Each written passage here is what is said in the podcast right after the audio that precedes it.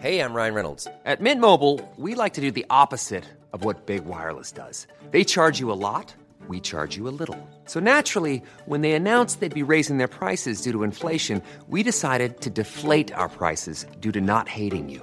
That's right. We're cutting the price of Mint Unlimited from $30 a month to just $15 a month. Give it a try at mintmobile.com slash switch. $45 upfront for three months plus taxes and fees. Promo rate for new customers for limited time. Unlimited more than 40 gigabytes per month. Slows. Full terms at mintmobile.com.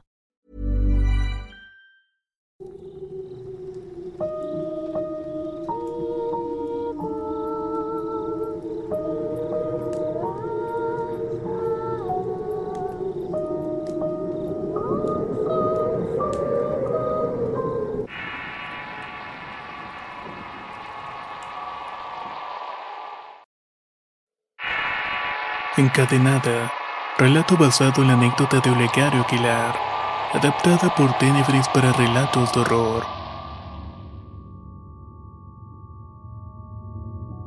Es muy poco el tiempo que llevo escuchándolos, pero el canal me ha encantado desde la primera historia que escuché. Conocer las experiencias de otras personas me ha motivado para compartir con ustedes el siguiente suceso. Tengo una tía que desde que tengo memoria se ha metido en cosas esotéricas. No sé si haga brujería como tal. Pero siempre tuvo la costumbre de prender velas de diferentes colores, poner inciensos en las esquinas de la casa y ritos por el estilo. Según ella, porque sus materiales pueden mover energías y atraer la suerte. La verdad es que yo no le daba importancia a esas cosas hasta que un día nos confesó una historia que me dejó bastante desconcertado. Mi tía tuvo mucho dinero en el pasado, tanto que así vive en la colonia Cumbres en el barrio élite de Monterrey. En algún punto de su vida se involucró con un hombre que la dejó en la quiebra. ¿Qué les puedo decir? Mi tía era muy mensa en asuntos de hombres, pero ¿qué podíamos hacerle? Por tal motivo se vio la necesidad de vender la casa en Cumbres y mudarse a una colonia más modesta. A su nuevo hogar llegó a ella junto con sus hijos, los cuales son mi primo y mi prima. Dentro de la casa había un pasillo por el cual era necesario cruzar para ir a la lavandería. Lo curioso es que en una de las paredes del pasillo había un agujero por donde solamente cabía una mano. Realmente el dichoso agujero nunca tuvo relevancia hasta que una ocasión a mi prima de 16 años le entró la curiosidad de saber qué había en el interior. Aclaro que el agujero daba un cuarto con candado que jamás abrieron porque tenían poco de haber llegado al inmueble. Y porque aunque así lo hubiera deseado, mi tía no se le entregó la llave de la cerradura. Mi prima tuvo la magnífica idea de meter la mano para tentar lo que ves alrededor y así darle rienda suelta a su curiosidad. No alcanzaba a tocar nada, pero de repente la jalaron con mucha fuerza como si algo dentro del cuarto deseara introducir a mi prima por la minúscula abertura. Mi prima gritó con tal desesperación que llamó la atención de mi tía que estaba lavando algo de ropa. Mi tía se asomó por el pasillo y al ver pecadísima la pared de mi prima corrió al de ella hecho mal de desesperación y angustia. Tiró del cuerpo de mi prima para despegarla y batalló por unos cuantos minutos pero al final la logró separar. El susto de mi prima la impactó tanto que estaba en una especie de shock y no paraba de llorar. Por su parte, mi tía tenía otra actitud. Ella para algunas cosas era muy sensible, pero para otras era tan ruda que podía sorprender al hombre más decidido. Como no tenía en su posesión la llave de la cerradura, corrió por un mazo y comenzó a derrumbar la pared. Luego de un rato logró derribar un pedazo lo suficientemente grande para poder entrar. Dentro se encontró con una gran variedad de muñecas. Entre tantas hubo una que la estremeció. Era una muñeca de medio metro de estatura que de una manera horrorosa tenía la mano extendida, como si quisiera saludar a alguien o deseara alcanzar algo.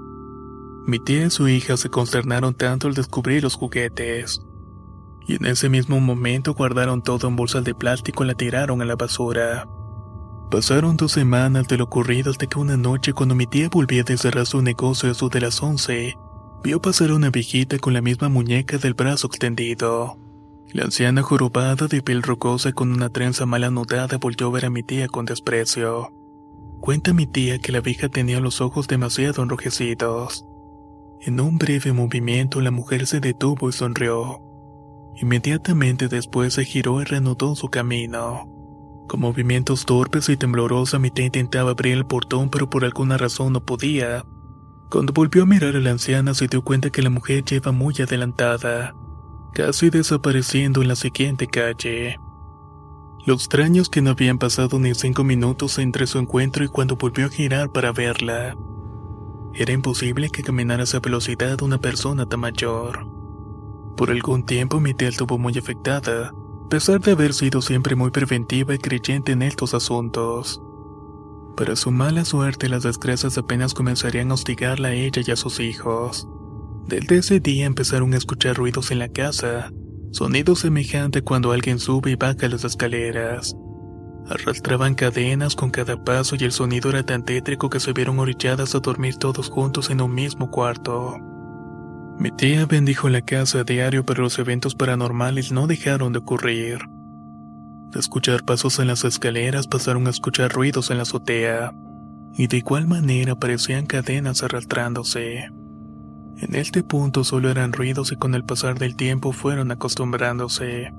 Vivieron en la misma situación aproximadamente por seis meses. Las cosas cambiaron cuando un fin de semana fueron unas cabañas en Santiago, Nuevo León y pasaron allá todo el fin. El lunes que llegaron a la casa tan pronto entraron una vecina fue a hablarles. Se trataba de la vecina de la casa de al lado cuya propiedad era una vivienda de tres pisos. En el poco tiempo que llevaban en ese domicilio mi tía pudo darse cuenta que aquella mujer era bastante seria. La vecina fue aconsejarles que se mudaran lo más pronto posible de allí. Resultaba obvio que la casa no era el mejor lugar del mundo. Pero la insistencia de la vecina inquietó a mi tía. Ella le preguntó por qué decía esas cosas, a lo que la vecina le respondió. El sábado que no estuvieron quería escuchar un ruido en su propiedad, justamente en el patio de la segunda planta. Cabe aclarar que ese patio estaba en la parte trasera y se podía ver desde el tercer piso de la casa de la vecina. Escuché los ruidos y pensé que era alguien que quería meterse en la casa a robar. Prosiguió. Me apresuré a salir sin hacer mucho escándalo porque no quería alarmar a los demás vecinos.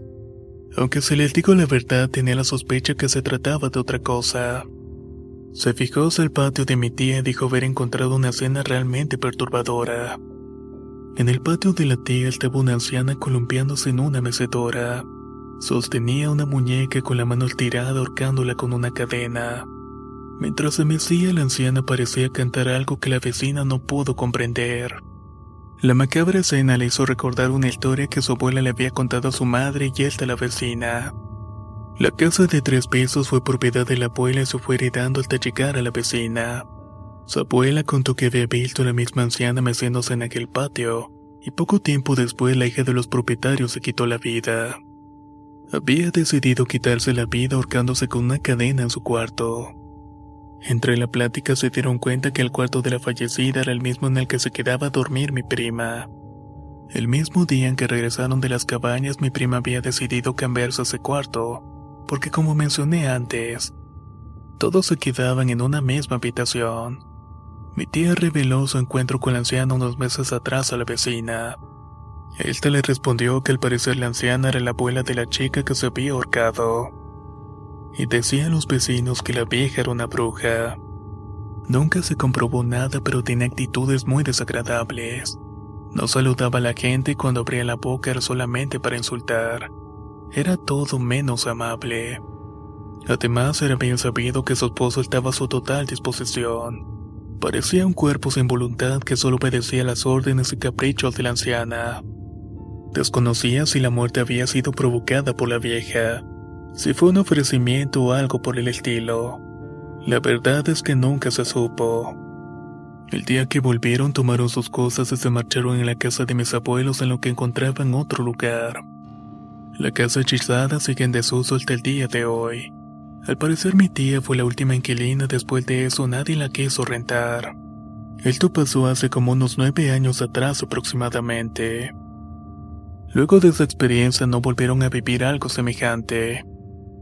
Mi tía consiguió una nueva casa y gracias a Dios viven en paz desde entonces. Encadenada. Relato basado en la anécdota de Olegario Aguilar. Adaptada por Tenebris para relatos de horror.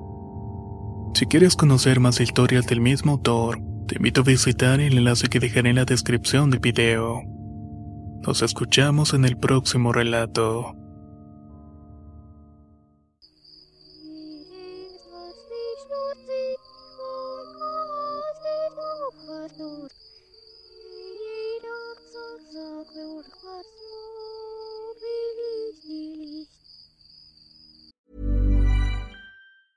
If you thought the only way to get a more defined jawline with natural looking results was through surgery, think again. Juvederm Volux XC is a non surgical injectable gel filler that improves moderate to severe loss of jawline definition and can help you achieve natural looking results with little downtime. Even better, this improved definition lasts up to one year with optimal treatment. No maintenance required. Improve jawline definition for a smooth, sculpted look with Juvederm Volux XC. For important safety information and to find a licensed specialist, visit juvederm.com. That's J U V E D E R M.com. Not for people with severe allergic reactions, allergies to lidocaine, or the proteins used in Juvederm. Common side effects include injection site redness, swelling, pain, tenderness, firmness, lumps, bumps, bruising, discoloration, or itching. There's a risk of unintentional injection into a blood vessel, which can cause vision abnormalities, blindness, stroke, temporary scabs, or scarring. Talk to a licensed specialist to find out if it's right for you.